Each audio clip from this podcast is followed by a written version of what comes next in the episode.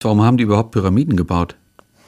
Das hat sich so entwickelt. Man hat erst mit sogenannten Mastabas angefangen. Das sind, ja, sagen wir mal so, kastenförmige Gräber. Und die erste große Pyramide ist die Stufenpyramide des Djoser in Saqqara. Die hat mehrere Baustufen durchlaufen und da kann man ganz deutlich sehen, dass die sich aus einer Mastaba entwickelt hat und die ist dann mehrfach erweitert worden, eben zu dieser Stufenpyramide. Und der nächste Schritt war dann, dass man tatsächlich richtige Pyramiden gebaut hat. Weil das ist ja eine, schon eine ziemlich komplizierte Form, also auch das zu bauen. Das muss ein erheblicher logistischer Aufwand ja. gewesen sein. Äh, besonders die Bauwerke sind ja auch richtig groß. Also die Cheops-Pyramide hat eine Grundfläche von ungefähr 220 Metern und ist, glaube ich, 146 Meter hoch. Ähm, das sind enorme Anzahl von Blöcken, die auch ja behauen werden mussten, die dorthin gebracht werden mussten, selbst wenn vieles aus der näheren Umgebung kam.